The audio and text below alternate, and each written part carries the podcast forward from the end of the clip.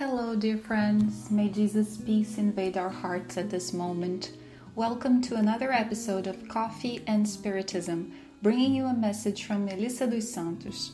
Today we will talk about confidence in God, and our reflections will be based on a Spiritist song called Confia, Have Confidence, composed by Eduardo Barreto.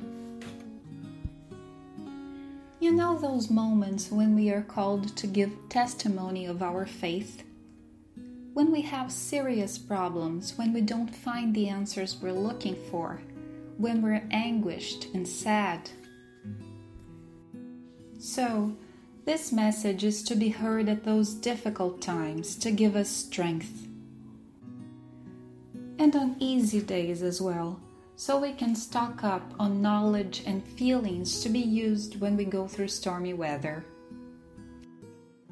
The beautiful and simple lyrics could be translated into English more or less like this quote,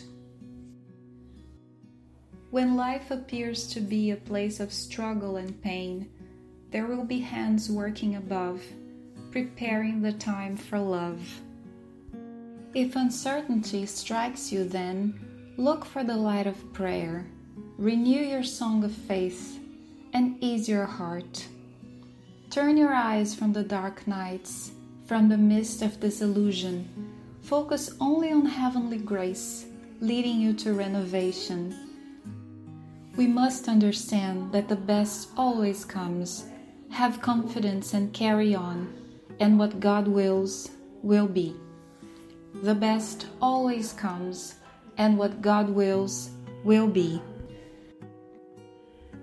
Melissa tells us she has a habit that helps her a lot in difficult moments. She loves listening to music and singing, but that becomes even more necessary when Sister Pain comes to visit. And she means singing and listening to songs about God, about love, life, doing good, songs that raise us up in general, those songs help her connect with God, enter into a state of prayer. Because sometimes the anguish, the suffering, the uncertainties are so huge that the mind does not get quiet enough so we can pray in a more traditional manner. And the lyrics, the melody of those songs come like a prayer. They come to us as a balm and soothe our hearts, renewing our faith giving us strength and reminding us that we are not, none of us, abandoned. And the lyrics to the song we just read say, In struggle and pain, there are also hands working high above, preparing the time for love. We are all immersed in God's sublime vibrations, under the caring and watchful eyes of Master Jesus and being supported by the spiritual friends who surround us and watch over us, as long as we allow it and make an effort. And the Spiritist doctrine tells us that nothing happens by chance. Our present incarnation was carefully thought of and planned by the higher spirits, aiming at our improvement.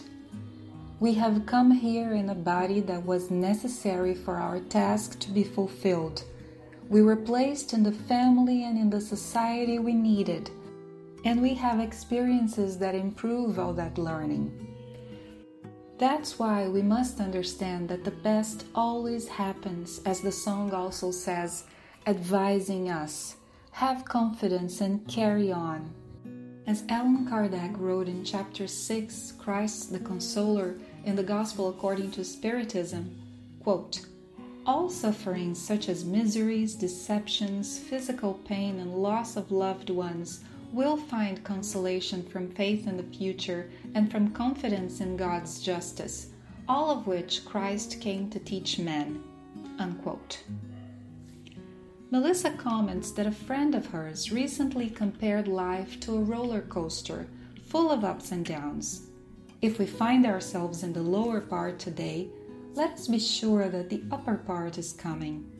And just like a roller coaster, which takes us by surprise all the time, life will also take us by surprise if we are willing to go on that adventure.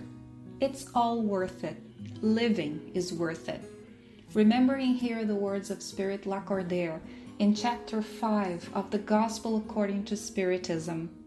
Prayer supports the soul. However, alone it is not enough. It is also necessary to have a firm belief in the kindness of God as the basis for deep faith. You have heard it said many times that He does not put a heavy burden on weak shoulders. The burden is always in proportion to the strength, just as the recompense depends on the degree of resignation and courage. So, have confidence and carry on, and what God wills, will be. The best always comes, and what God wills, will be concludes the song. May we carry on like this, strengthening our weak knees as Paul of Tarsus told us, with dynamic faith, with a daily effort to overcome our flaws, certain that all things must pass in the roller coaster of life. And the sky waits for us, as well as happiness. Peace to you, dear friends and until the next episode of Coffee and Spiritism, remember have confidence.